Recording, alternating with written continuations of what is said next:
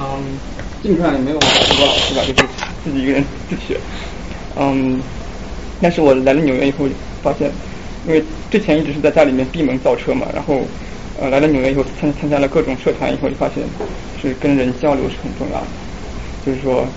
呃可以学到很多东西。我想在座可能也有音乐造诣比较高的，就是我其实是来跟大家学习一下。嗯，那么就是我们就言归正传吧，就是啊，要不我一会儿放放音乐的话，就用这个放吗？OK。带吉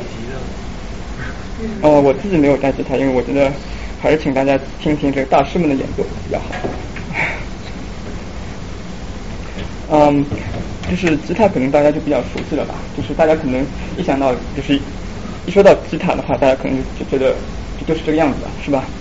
就是。你可以插这个。啊。这个有录节目，转声一下。这个不方便这个。嗯，这里。够不着，它这样。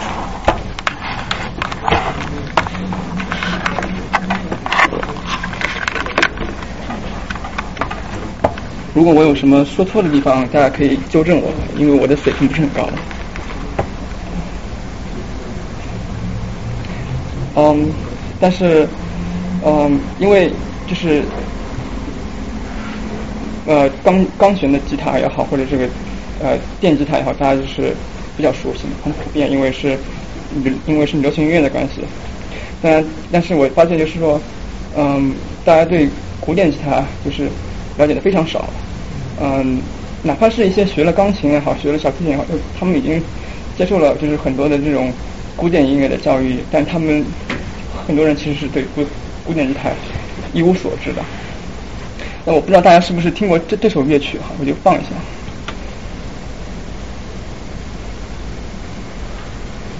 那个可以用吗？听过，这么经典吗？呃，那我还是把这个把把把下来吧。我。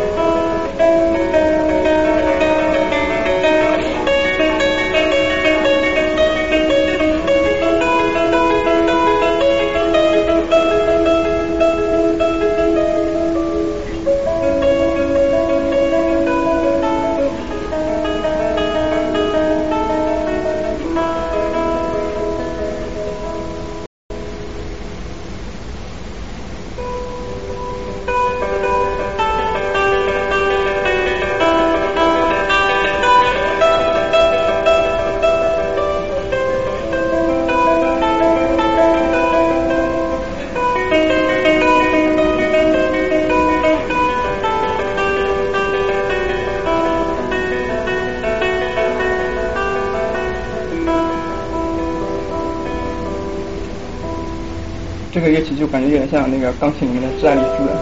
就大家都都听过，就是但是就是说一说起吉他，可能如果听过的话，就可能会想到这首曲子，或者说大家就是说一说钢琴的话，就可能会想起那个《致爱丽丝》。但是，呃，在国内可能好像有一种说法，就是说有三大乐器，啊，呃，第第一大肯定是钢琴了，然后接下去小提琴，然后第第第三个是吉他。但是我不知道这个是不是国内的一种说法，或者说是国内那个国内吉他界的一种说法，我不知道是不是说这种说法是普遍。但是我个人感觉就是说，从学琴的人数来说，我觉得这三个就是说肯定是这三个乐器排前三，我觉得是。但就是说，但是就吉他来说，因为大部分大家学的是这种呃民谣的吉他，就是钢吉他，啊，对这个古典吉他其实还是不是很了解。那么我想就是说接下去的话，嗯，先讲一下这吉他的历史吧，嗯，嗯。说说嗯，就是说首首先说，在这个据说是在呃公元前一千五百多年前的时候，在那个波斯就有，就他们就是在那些壁画上面，或者是那个文物出土上面，就发现了一种这种，就是说有一个共鸣腔，然后前面有有一个那个杆子，然后上面啊就是放弦的这样一种这种乐乐这种乐器叫什么泰摩尔的一种乐器，嗯，然后嗯。但这种乐器可能是没有那个没有那个品格的，就是在因为吉他是上面有就是品格的嘛。就是说，呃，就是说，如果我我我们定义吉他是一种啊有有一个弧形的一个一个共鸣腔，然后前前面有一个杆子，然后上面有弦，然后有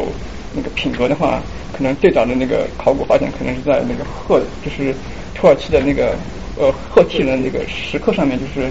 一千四百年前有这种类似的乐器，那我并但我并不是并不是想说他们就是啊，他们就是他的祖先，因为我觉得啊人类的智慧其实差不多的，就是这种乐器可能在全球都出现过，就是啊我们还是说点近一点的吧，就是说嗯之前呃人们觉得可能呃人们以为或者说人们认为啊吉他的祖先是鲁特琴。鲁就是我们可以看到这边上面有一个鲁特琴，或者就是说大家如果去那个博，大家去博物馆，就是经常会看到这种绘画、油画，经常会看到这样一种乐器，叫鲁鲁特琴。啊，人们以前以为是它是吉他的那个祖先，啊，但是呃上个世纪六十年代的时候，呃一个叫 Michael Kasha 的人，他他做的一个研究就是认为鲁特琴和吉他是其实两只。啊，独立的发展的那个嗯嗯乐器，啊，这个观点现在就是被已经被就是广泛的接受了。嗯，我们先说一下鲁特琴吧。就说之前，嗯，它的前身可能是一种阿拉伯的乐器叫乌德琴，嗯，这种琴啊，在七世纪的时候被传入欧洲，它是由那个摩尔人啊传入欧洲的，就是摩尔人是呃穆斯林嘛，然后他们在他们在。西班牙建立的这个摩尔王朝，嗯，然后他们在那个西班牙南部啊造了一座很大的宫殿，叫阿尔汉布拉宫，嗯，然后这种琴可能是在唐朝的时候，可能公元五五世纪六世纪都传入了中国，就变成了现在的琵琶，然后传入了中国的西域，就可能是现在这种东那个叫冬布拉这种乐器，嗯，但这种琴呢，它其实是没有那个品格的，就是。就像那个小提琴一样，因为我我们知道，就是小提琴是没有品格，就是你按的那个位置就决定了它那个音的高低。但小那个吉他是有品格的，就是说你按的位置可以有有点不一样，对吧？它那个品格决定了它的那个音的高低。但是鲁特琴呢，就是说它是有品格的，就是说也有人认为，就是说鲁特琴可能是受的受那个受到了呃吉那个吉他的就是令制的影响以后，它就就装上了这个品格。嗯。然后鲁特琴的话，就是说它是在呃文艺复兴到巴洛克的时候达到了顶峰，就他那个时候是最成熟的时最成熟的时候。然后他的那个弦呢，一般都是双弦，什么意思呢？就是说，嗯，我们知道大家现在没有这种概念，就是说，呃，就是弦的话就是一根一根的嘛，就弹一根就是就就就是一个音嘛。但是就是说，它那个弦就是两根。两根一组，就是说你必须要弹两根，啊，我我们一会儿会看看到这样的情况，就是我我我我会放给大家看，嗯，但就是说这种琴实在是太难弹了，太难弹了，你知道吧？你就是说你要同时按两根弦，你要拨两根弦，就是说呃我没有看到就是呃原因是什么，但是我个人认认为就是说，因为就是说它的音量太小，可可能是因为音量太小，所以它要放两两根弦，这样可能可能可能可以扩大它的音量。和弦还是一个音。就是说他弹两个弦的时候是发一个音，大家一会儿可以看到，嗯，然后呃可能另一种现在大大家可能看到那种呃曼托林，就是那种呃 country 民歌的，可能看大家会经常会用到的这种曼托林，可能也是那个的后裔啊。嗯，那讲完了鲁特琴的话，就我们就回到这个吉他这一支来。我这边没有放啊，就是之前可能就是它的祖先可能是啊、在中亚的时候啊、就是它它它那个词根 tar 可能是就弦的意思，string 啊、然后它的前面加上前缀以后，嗯，就比如说呃，它在那个印度呃波斯都有一种乐器叫 guitar，那个 C 是三三的意思，然后在波斯语里面那个对，在波斯语里面有四弦 c h a t a 然后在西班牙里面那个有一个叫 q u i t a r a 也是四弦，就是它四根弦。所以其实刚开始的时候，吉他是四根弦的，嗯，然后，然后就说在十五世纪的时候，就是说在欧洲别的地方在流行这个鲁特琴的时候呢，在西班牙出现一种乐乐器叫比维拉，嗯，它可能也就是说也是那个吉他的一支吧，嗯，他然后他他在十六世纪的时候达达到了这个顶峰，啊，然后然后到了啊到文艺复兴晚期的时候，就在法国就流行了五弦吉他，嗯，然后嗯，然后到了呃十十七世纪末和十八世纪初的时候，就是出现了六弦的吉他，但是大家大家看我这边写的是 cos 就是 five course，我我没有写 five string，因为一个 course 就是两根弦，就它跟那个鲁特琴是一样，就是说它是一组，两根一组两两两根一组的弦。然后一直到了一七五零年左右的时候，他才把双弦变成了单弦，就我我我们现在看到的样子，就是说，因为可能是我觉得可能是因为它那个制作工艺提高了以后，它可以把双弦变成单弦，然后因为实在是双弦太难弹，太难弹了，嗯，然后呃这个时候是古典主义晚期的时候，就是我我上面写的是一七五零年，但是就是说到古典主义晚期的时候，可能一八零零年左右，啊、那个时候就出现了，呃，第一个重要的人物就是索尔，嗯，他是，呃，就是说第一个非常重要的人物，我们一会儿会说到他。然后到一八五零年左右，啊、1一八五零年年一八五零年的时候，呃，一呃一个西班牙的那个作作琴师叫 Antonio 呃 Torres，他就是做了这种琴，嗯，就是说他虽然是用旧家具来做琴，但是就是说他好像就是说，据说就是说他对这个木头的这个声音质感有特别敏感，所以他做的琴就是比别人特别响，嗯，就是说他要解决一个音量的问题，的歌，就是说他他。对，就就是说他把那个那个琴的本身，就是他那个大家大家看那个琴的形状，就是说他把那个琴那个琴身那个共共鸣箱就做的很大，就就然后他就是比那个比原来那个琴要响很多。你这样的话就基本上就奠定了现在呃现代吉他的这个雏形，就基本上后来就是那个形状就没有什么大的变化。所以我问你，为什么这一条都是中间凹的是，然后另外一条就是圆的？它凹的中间是有什么？嗯，这个我就不是很清楚了。是是，就是两只共鸣箱更大了吧？对，我觉得可能还是那个声音的设声音的那个设计问题。就是早期直到一直到一八五零年都是为了把声音做大，啊、就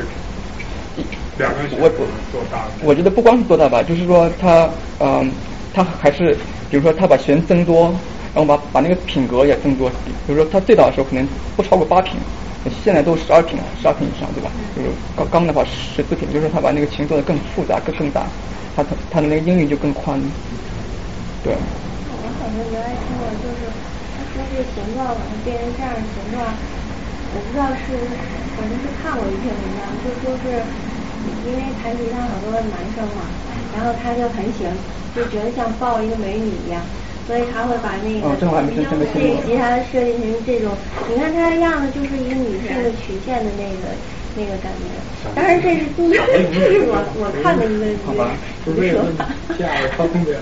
也有可能。呃，就说在一八五零年的时候，就出现了第二个很重要的人物，这个时候是浪漫主义时期了。呃，第二个重要的人物是泰雷加，我们一会儿也会讲到他。然后在一九零零年的时候，就就出现了钢弦，然后就是现在的呃民谣吉他。然后在一九二零年的时候，就出现了电吉他。之之之前用的什么弦？之前用的都是羊肠，就是用动物的肠子做的。嗯，所以大家看这个，其实其实吉他的历史其实并不是很长，尤其是现代的吉他。嗯，而且嗯嗯，到了现在的时候，到了一九零零年以后呢，就出现了第三个重要的人物，就是塞格维亚，他是一个演奏家，那么他的高超的技艺，然后他说他。努力的推广吉他，使得这个吉他终于成为了一种呃音乐会级的乐器，呃，然后在一九六四年以后，吉他才终于进入了 academia，就是在音乐就在就是在那些音乐学院里面有这个古典音乐呃有古典吉他的这个系。嗯，我觉得就是说。鲁，比如说鲁特琴吧，就是说他在十七世纪就是说巅峰以后他就衰落了，就就大大家就再再也不听了。为什么呢？就是说因为一个是它太难弹，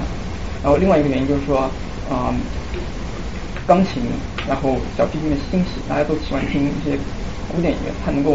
啊表达更加丰富的更更加丰富的东西。所以说，其实这个乐器的这种兴衰，其实也是大家就是各种乐器之间也有竞争关系，然后然后听众的这种。喜好，嗯，我是不是这样讲的有点枯燥啊？嗯，哦哦，对了，还有就是，比如说，它其实它有很多，还有很多这种细节，比如说它那个记谱的方式，嗯，之前，嗯，嗯，之前的话就是说，比如说鲁特琴也好，呃，更早的这种记记谱的方式都是那种 tablet，就是如果大家玩玩过民谣的话，就是说它是那种。啊，它是记你就是这个手在那个琴身上的位置，六弦嘛，对吧？六六弦就是六六六六线谱吧，对，六线谱对。嗯，然后后来的话就是才开始真正的用五五线谱。然后比如说它这个五五线谱它怎么用？比如说呃钢琴的话，它可能有呃高音有低音，它是两个谱都分开的。那呃古典吉他的话，它它是它它它还是用高音。嗯，高音区的那个五线谱，但是就是说，它用那个啊呃那个音符的那个向上向下来来表明这个啊这个乐器的啊就这这个这个它属于哪个声声部？嗯，我觉得我这样讲可能有点枯燥吧，要不我们先从那个先讲讲一个啊先讲一个时代好了，就是文艺复兴时期。嗯。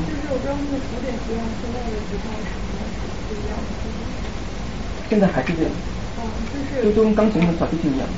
哦，就是现在的吉他没有更多的改良，是吧？就是像你说的这种的一个传承的过程。嗯。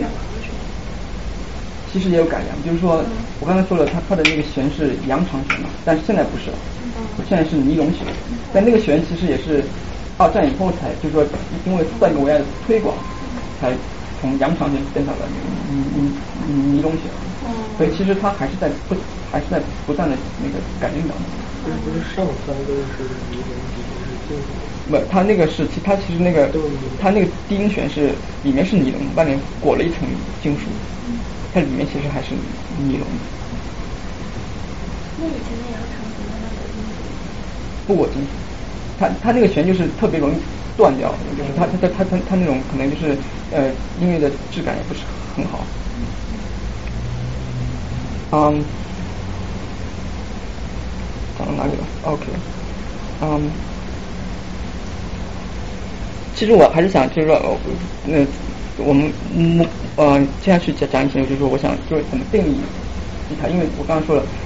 吉他是很年轻的，其实是个很年轻的乐器，但我要从文艺复兴开始讲起，所以其实在我定义当中，我说的吉他是包括了整个这些乐器，就是鲁特琴和之前的古老的吉他，嗯，但是不包括钢弦和电吉他。嗯，其实其实我的意思是说，只要被只要被收录到这个古典吉他的这个曲目当中，都是可以让我来讲。嗯，文艺复兴时期，嗯，就是呃，其实是一个就是说世俗政权相对于教会是兴起的呃一个时代。那我为什么要从文艺复兴晚期开始说起呢？因为就是说，之前中世纪的时候，音乐就是基本上是为宗教服务的嘛。对吧？大家唱歌就是为唱神啊什么的。那这个时候就是说，因为世俗政权兴起了以后，就是说大家对现实就更加 care 了。就是说，呃，这个乐器的话，就是说，呃，这个艺术家就更更关注人。嗯，其实那个时代就是说，哥伦布啊、达芬奇啊，就是莎莎士比亚什么的，所以那个世俗音乐就得到了很大的发展。然后在啊。呃一五零零零年就是文艺复兴晚期的时候，就是器乐开始兴起，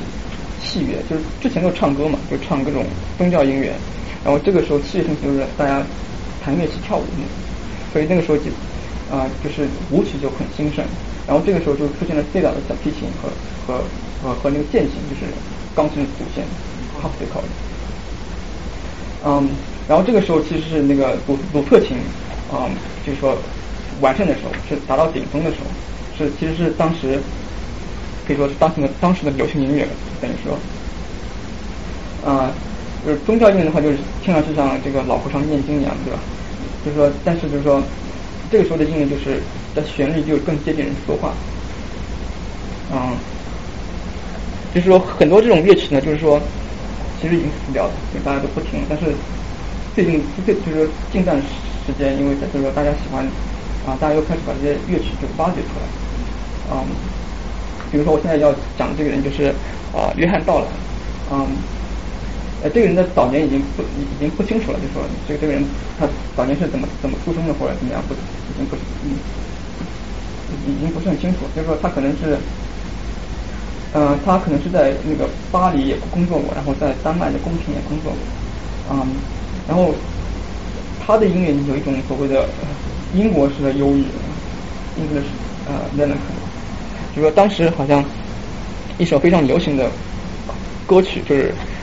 Flow My Tears，大家可以听一下。那他是一个鲁鲁特琴大师。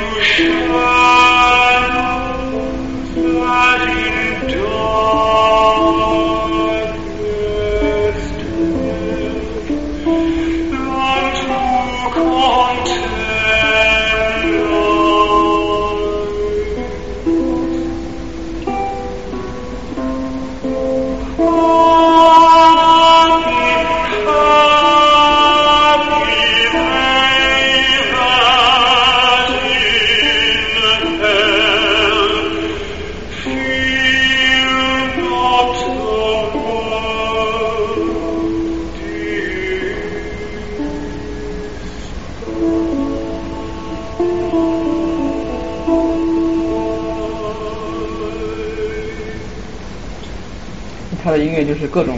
各种负能量，就是里面就是什么呃 fear 啊、despair、sigh 啊、呜啊这种这种呃，就是然后他心里就是想他想他，嗯。这个就是那个英国那个。对，有可有可能。跟那个鲁特琴的这个音长有关。啊。他这个演的东西都比较低沉。嗯。鲁特琴的。他不是很低沉吧？我觉得还好，他那个。他是他是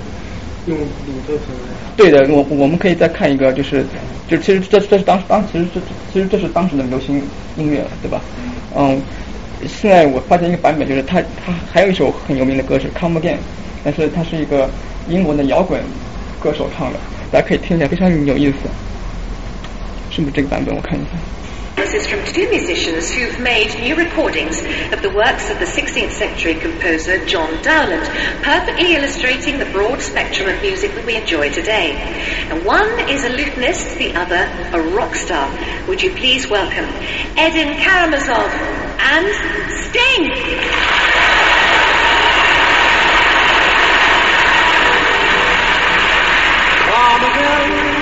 Sweet love, the flower invites thy grace as that refrain to do me due delight to see, to hear, to touch, to kiss, to die with thee again in sweetest sympathy to see, to hear, to touch, to kiss, to die with thee again in sweetest sympathy.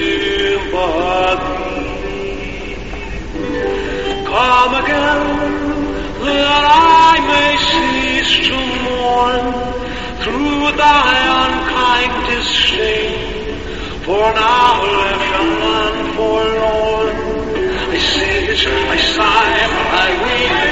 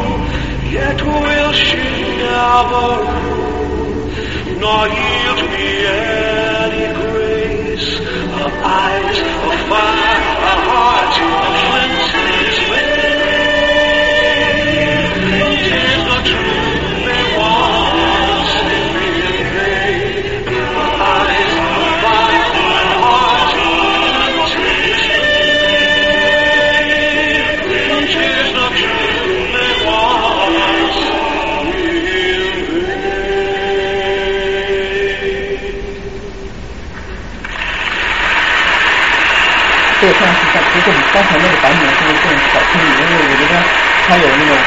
后面的合唱那种，然后它还有两把琴，所以它就看上去比刚才那个要丰富丰富很多。两把琴不一样吗？啊，那两把琴好像不一样吗？呃，对，就是说它这个罗特琴它可以做成各种各样的形状，就是它肯定会可以加更多的弦。嗯，然后我刚才说了，就是这个时候其实是其实是是那个器乐兴起的时候，就是所谓器乐，就说是只听音乐没有唱歌的，对吧？呃，那个时候主要是呃这种舞曲嘛，嗯，就是道道兰，也就是约翰道兰，也就是创作了很多这样的舞曲，嗯，比如说我们现在要听一首就是 Frog Gallia 呃。盖利亚是一种呃舞曲的名字叫盖利亚，但至至于它为什么叫 frog，那我就不是很清楚。那我听到这个这呃这个版本是用呃是用古典吉他演那个演奏的，所以我刚才说了，就是说，因为那个时候的音乐就是现在被挖掘出来，然后大家就说再重新去演绎它，很多就成为那个古典吉他的这个曲目。因为咱那个时候的乐曲是怎么保存下来的？这是它的谱保存下来的，是吗？对。啊，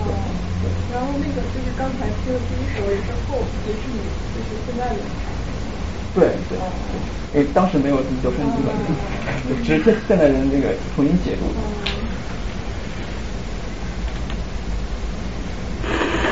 对，咱们这声音非常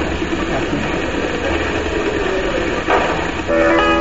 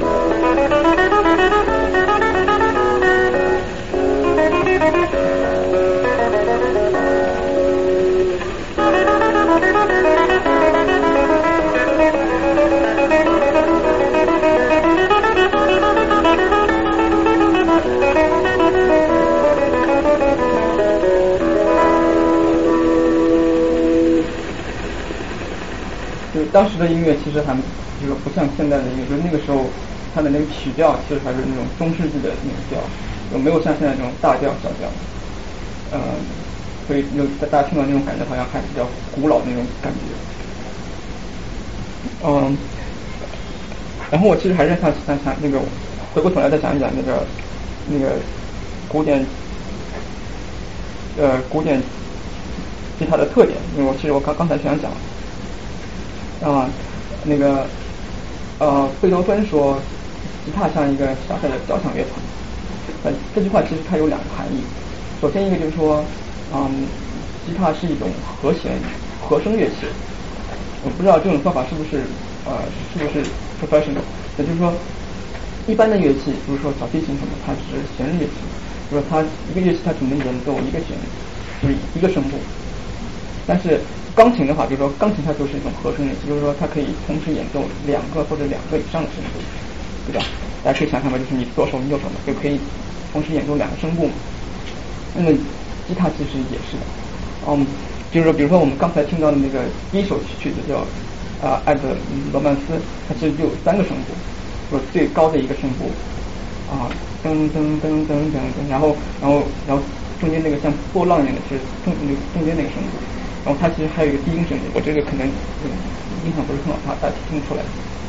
就是三个人演，还是说你同时就能？一个人就可以演奏好几个声部。嗯，大家可以再回过来再再听一下刚才那个声声部啊，声部怎么定义？声部就是就是独立的旋律嘛，就是说你你唱歌的话，它你只能唱一个旋律嘛。但是如果你两个人唱，你可以唱高音部，然后另一个人唱个低音部，那就是两个旋律。对啊，就和声了嘛，就是对对吧？对。那就是说，大家可以再再再回过来听一下。那个噔噔噔，就这个是高高音部，然后中间那个像波浪一样是中间一个声部，然后下面还还有一个低音部。但是但是这这只是一把琴看起来，这样三个声部。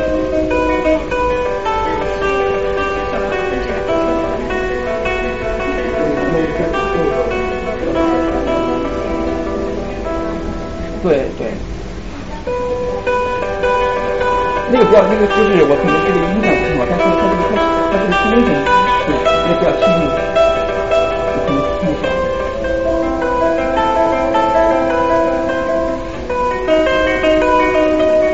然然后呃，那但如果是这个的话，还不足以认为就是不足以让我成让让它成为一个交响乐乐团。就是，它还有一个很重要的那个特点就是它的音色非常的特别。嗯，我不知道大家现在就听了一会儿，就是有没有对这个呃吉他的音色就是有没有什么感觉？反正就是我第一次听到的时候，觉得特别的美。嗯，就是它是一种很接近于人的嗓音的一种音色。嗯，有有点我我我个人感觉啊，我不知道对不对，说它挺明亮的，但是说有有那个有点像钢琴，但是呢又不想又不像钢琴那么硬，钢琴是硬邦邦的那种，嗯，然后小提琴呢，我就觉得它有点咋呼那种感觉，所以我觉得就是它是一种很柔和、一种很温柔的一种一种音色，嗯，但是它它又。就是它感觉有点甜，但是又又不像那种竖琴，就是甜的要让你能发腻的那种感觉，就是很很舒服的那种感觉。然后它的音色很多变，就是说，因为因为你是用你的手指去直接接触这个乐器的发声部位，因为这种这种乐这种乐器其实不是很多的。比如说小提琴的话，你是用那弓嘛，对吧？如呃呃，所以如果你钢琴的话，它是一种就是，它是一个它有。机械作用就是说，它去打打后面那个弦，其实你并并不是用你的手去直接去触摸那个弦。钢琴的呃，就是只有吉他，就是说它是用用你的手去碰那个弦，就是说你的这个手的触弦的这个角度也好，指甲的形状也好，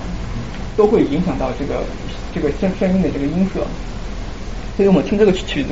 就是说它那高音部其实跟跟它那个。呃，中中间那个中音部和低音部，就是说它的音色其实还不还不太一样。你高音部的话，就是说它不光是声音呃响亮，就是它还更饱满。大大家就会继续继续听一会儿。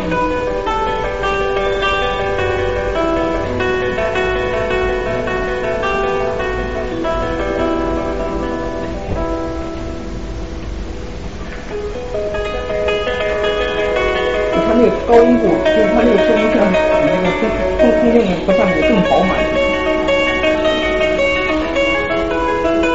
就是就是因为它就说它的控制的，它控制手法比较好。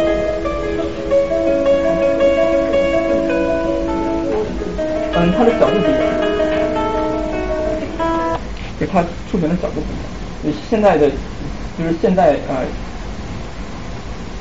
技法就是说，它触弦的时候是。啊，指肉跟指尖都同时出现，啊，这个我们等一下再讲。这这个其实也不是我们的重点，因为呃不用拨片，不用拨片。然后就是说，它你手手放在那个琴的这个不同部位，它产生的这个音响效果不一样。如如果你放在那个琴枕上面，就是靠后的话，它那个音色就比较扁扁，就像就像那个双簧管一样的那种音色。就它就是，就说你作为这样一个乐团，你你肯定有各种各各种各样不。不同的音色，对吧？所以你才你才能成为一个交响乐团。所以我觉得这是它最吸引我的地方。嗯，但是吉他也有它的缺点。嗯，它的缺点就是它的音量太小。嗯，即便是现在就是改良了以后，但是它的音它的音响，它它的那个呃 volume 还是没有办法跟钢琴和小提琴比。嗯，为什么呢？因为首先首先说跟钢琴比的话，因为钢琴那个共鸣腔很大很大，对吧？就是那个你你这个那个吉他才那么一点点，我你根本没没法比。然后小提琴的话，就是说它是弓嘛，就是说它是那个它那个音是持续的，说你比如说它一弓拉拉拉拉下来，就是说它那个音一直在颤动。但是如果你你这个吉他也好，小那个钢琴也好，它是你拨了一下以后，它那个声音就出来以后就马马上就衰退掉了，所以它的音它的音量你没有办法跟那个呃那个小提琴和钢琴比比较弱很多。就是说，如果你大家看那个他们他那种呃协奏曲的话，就是一般他前面都要放一个那个麦克风，就是要就是要要要要响一点。然后这其实还不是最致命的，我觉得吉他最致命的缺点就是它太难弹，就是嗯，如果大如果大家学过那个民谣的话，不知道不知道你们你们有没有学过民谣？就是同样一个和弦，就是 C 和弦和 F 和弦是完全不一样的，是就是 D 的话就是很很简单，就你你一个你就好了。如果 F 的话，你要把整个整个旋律全部大很难。这个其实，在钢琴上面只是三个不一样的音而已，但是就是说，因因为因为只是这三个不一样的音，就就会就是在那个在那个吉他上面就是完全就是难度就是天壤之别。你可能你学民谣的人，可能初学者，可能他学了一个月还还按不了那个 F。那这是个很简单的例子，就是说，要给这个吉他作曲是很难的一件事，不是说不是说你一个曲子做做出来。就说你你一定能弹弹出来，这个这个因为你这个钢琴，因为钢琴其实它是一个很符合人体工学的一个一个乐器，就是说你这样很舒服的，然后然后一个键很大，你怎么按都可以，就是它可以演奏很复杂的曲子，但是吉他就是说它其实很很不符合人体工学的一种一种乐器，就是你按的很痛苦，对吧？嗯啊，所以说就说给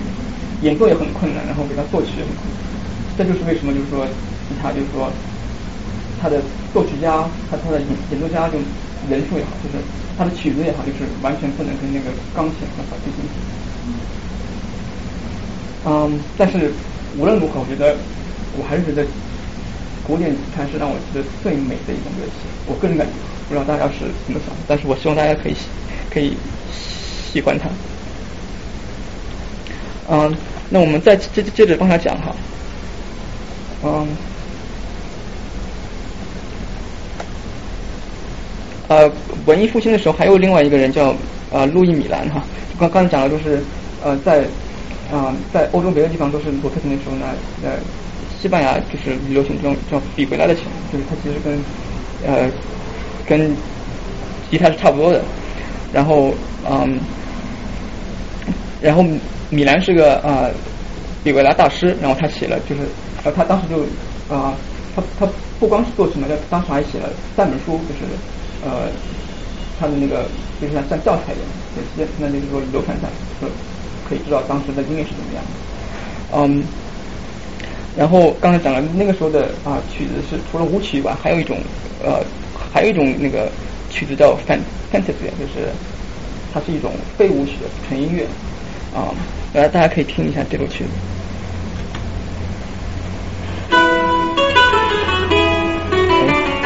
怎么没有画面，等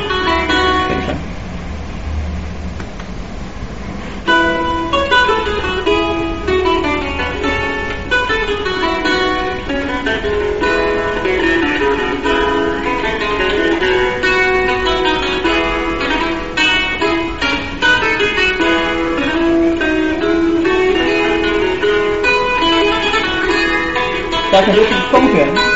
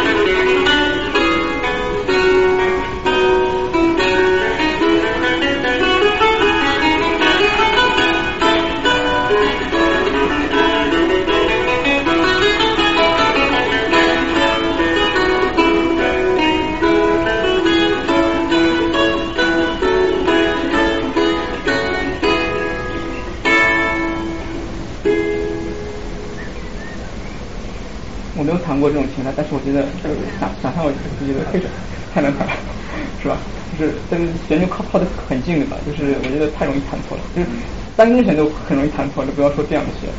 呃，刚才这个人叫呃 Julian Green，他是一个英国的呃研英国的研那个研研究家，是非非常有名的。嗯，然后就到了巴洛克时期了，嗯，就巴洛克时期的话，就是说啊、这个时候啊、就是世俗的政权政权就变得更加的那个强大了嘛。然后就是说啊、这种王呃，基本上就是这种音乐基本上就是为王室服务的，就是说那个时候的就是音乐就是很很很很很很很很奢华，就是嗯，然后这个时候还出现了这种歌剧嘛，opera，然后同时呢，音乐也变得越呃越来越就严格和系统化，因为这个时候，嗯啊、就是像巴赫这样的人都出现了，就是说他们就是说开始研研究这种调式啊什么的，就是不像以前那么更加的，就是他的这个音乐的这个体系就越越来越完善了，嗯，然后啊、然后这个时候既有副调也有主调音乐啊，然后还第一次出现了这个呃小节号，因为之前的音乐是没有小节的，就是基本上是没有节奏，但是呃舞曲是个除外，因为因为你要跳舞，它总归是要有要有一定节奏，嗯，所以这个时候的音乐其实是啊、其实是横向发展的，就是说它这个音乐因为是它当时是复调音乐嘛，就是这个音乐很搞得很复杂，就是那种什么啊。一种模就是模仿什么复调，就是一个人出现唱唱歌以后，然后下面一个人过一会儿再唱一个同样的歌，就是在一个不在一个不一样的声部什么的。嗯，这个时候的音乐就是感觉就是很富丽堂皇的那种感觉。就是我我们来听一下这个就是 Gaspar Sanz 他的一首呃 Canarios，Canarios 是是个地方的名字，但但但这是一首听着就像那种宫廷舞曲的样子。The second is a Canarios by Gaspar Sanz. This piece was written in 1674.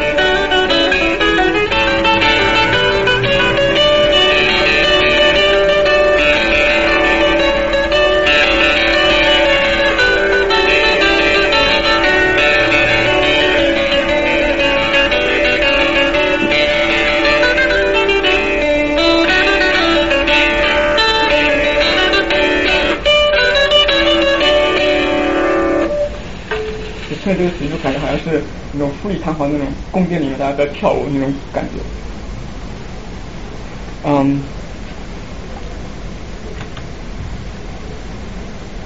然后嗯，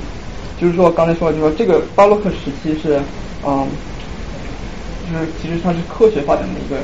时代嘛，就是那个时候有牛顿力学啊什么的，嗯牛顿、莱布尼茨的时候，就是说那个时候的音乐就就绝对主义，就就像牛顿那种机牛顿的那个经典的学一样，就是很很机械的样子。然后这个时候，比如说路易十四呢，他又造了那种凡尔赛宫，呃，是不是对凡尔赛宫，就是很富丽堂皇那种感觉。就是这个时候基基本上就是他那个音乐就是这种既有既有机械的感觉，然后同时又富丽堂皇那种感觉。然后巴赫大大概就是说这个简简直就是音乐当当当中的一个很重要的人物，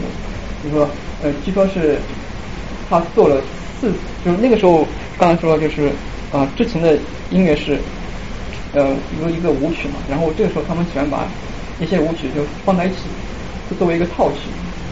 ，suite，嗯，据说巴赫就是做了四部啊鲁特型的这个套曲，啊，但是我最近看到文章说，就说他他其实他做的不是他不是给鲁特型做，他是给这个所谓一种叫 l u t a r p s i c o 做的这种呃做的曲子，啊。八号的曲，嗯，就曲子，就是说，现在就是说，大大家也会弹弹的比较多，嗯，像这个 B W D 幺零零六啊，他本来是给那个小提琴做的一个曲子，然后据说是他本人，但也有人怀疑，就是说他把它改成鲁特琴的这个曲子，就我们就听个，它整个曲子很长，我们就就听个前奏吧，好不好？就他的曲，他他那个那个他的曲子像是就像。就像机械运动一样，我觉得给给我的感觉是这样。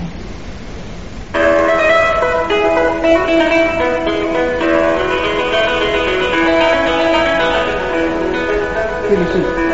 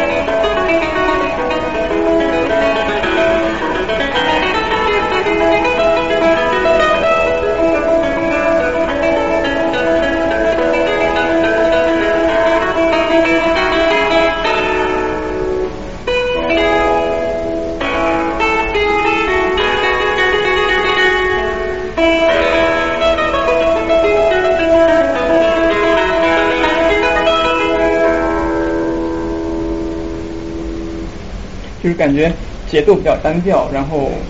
嗯，强弱也没有什么大大的变化，就是那种感觉，嗯，但是还是非常好听的，我觉得。嗯，然后另一个人物的话，大家也是很熟悉的是那那个雷瓦尔蒂，嗯，大家肯定知道知道他那个《四季》吧，对吧？然后他也做过鲁特琴的这个协奏曲，所以就说，嗯，大家可能听多了这种舞曲就听腻了吧，就是听听得很烦，就是说，但是就是说大家可能会觉得这个曲子跟曲子之之间可能需要一些变化，说所以他就他就会把曲子就是说分成一个一个啊 movement，就是乐章嘛，就是它一般就是第一乐章是快的，然后第二章是慢的，然后第二第三乐章是快的。然后当时一个，因为它是一种那个协奏曲嘛，它这个形式就是有点像这种回旋曲啊，就是说先先当然是呃 solo 乐器跟那个乐队合奏，然后然然后是两个交替出现，然后呃先是当然是合奏，然后把所有的这个啊、一些主题都都弹出来，然后然后有呃 solo 乐器跟那个啊、跟那个交呃乐乐跟那个乐队就是交替出现，然后把把前面的那些呃音乐的那那些呃主题再进行变奏，嗯，所以我现在就放下这首曲子，然后大家可以休息一下，可以听听一下，大家可以上上厕所什么的，就我们我们可以休息一下。呃，对了，刚才忘了说，刚刚才那个人就是弹那个《嘎斯巴桑子》那个人是约翰威廉姆斯，是一个澳大利亚的一个著名的演奏家。这个这首曲子也是他弹的，大家可以休，大家可以休息一下。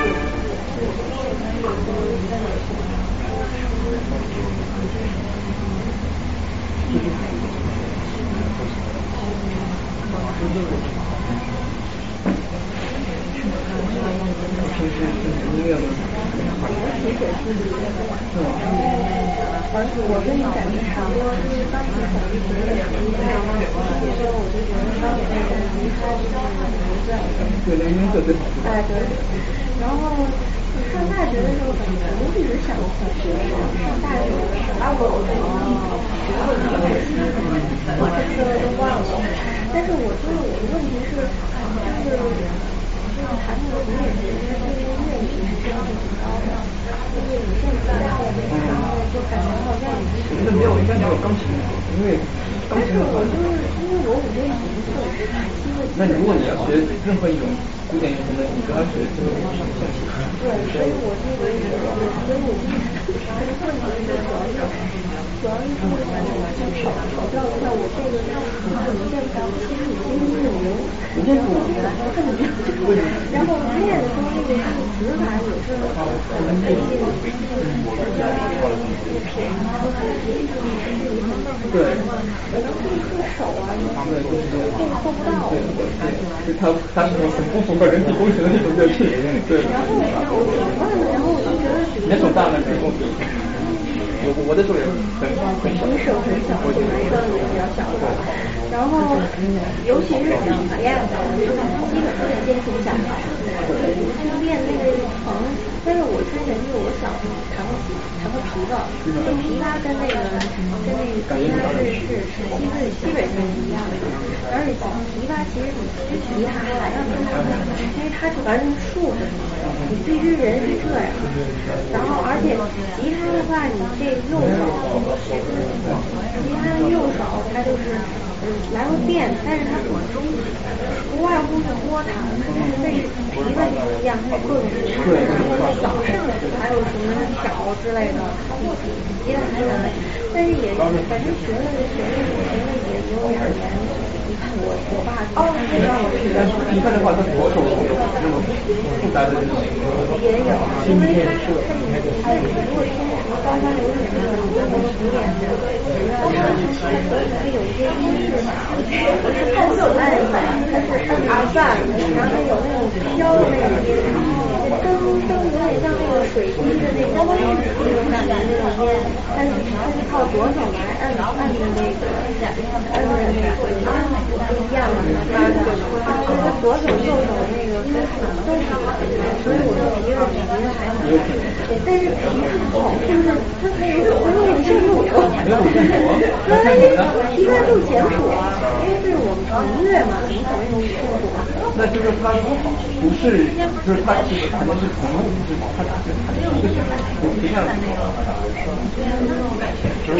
我觉得你学的就是说，他之所以学的是因为从弦出来的那个。因为我刚才说就是说，呃，最高的那个弦，细的那个，它的音域就比较高吧，或者那个，就是你在弹不同的弦的时候，它的这个音都有。还有这个，因为我觉得如果你不看现谱的话，那就就不是一种现在。可是你想想，咱们咱们中国的其他那些高山流水，还有那个中央什么，就是反正就那种特别经典的，那就是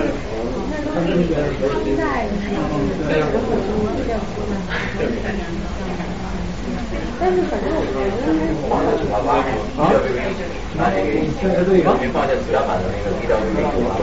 啊，我现在不能上嘛，我不知道，对，我没有，我自己没有。你平时就你怎么练呀？就是你赶紧快教教我们这些爱好者。我自己练呀，像我们开个班我干什么？现在找的怎么样我练了大概有应该十二年了。那你们这儿有什么就是不说跟人交流？就是我之前，对，我是来纽约以后找到找到组织的。对，纽约这边有个纽约啊纽约 beauty class 课程，在然后长长岛那边有个 Long Island class class。但是你因为你也是所以你跟他们你像我是认真老师，他他不会。我觉得没有什么没有什么基础，因为大家都是学古典中学，就是说你去了北京北边发烧课，你哪怕你去年才也是的，我家里有一台有一个古典琴，一九五年。可能也就弹了几次吧。我现在还停留在就是找音找音，然后左边摁哪个，我还我还搞不清楚那个那个境界是什么。呃，你要说这个弹那个就是吉他的可能是呃试奏能力最差，试奏试奏就是因为它就是一个新的曲子拿过来就是那种。试做，啊对对。所以他他们的水平是最差的，这不是因为他们人傻，就主要是因为这个，因为就是说他一个音可以在不在不同的地方出现，会有好几个音，因为他要研究这个谱子，要研究半天，他才能发现这个单音。本身最有挑战的，啊，不是说给他人的他本身最最不是就是讲这个谱最差的情况。就就是就是说他要在这个谱子要在这个琴上弹出来，什么样的谱有不同不同的弹法，加州大部分按估计在下面的位置。什么样的按法最好？按出来。我觉得话，我是第一先把五线谱学好的。五线谱不是容易，就是个不能是。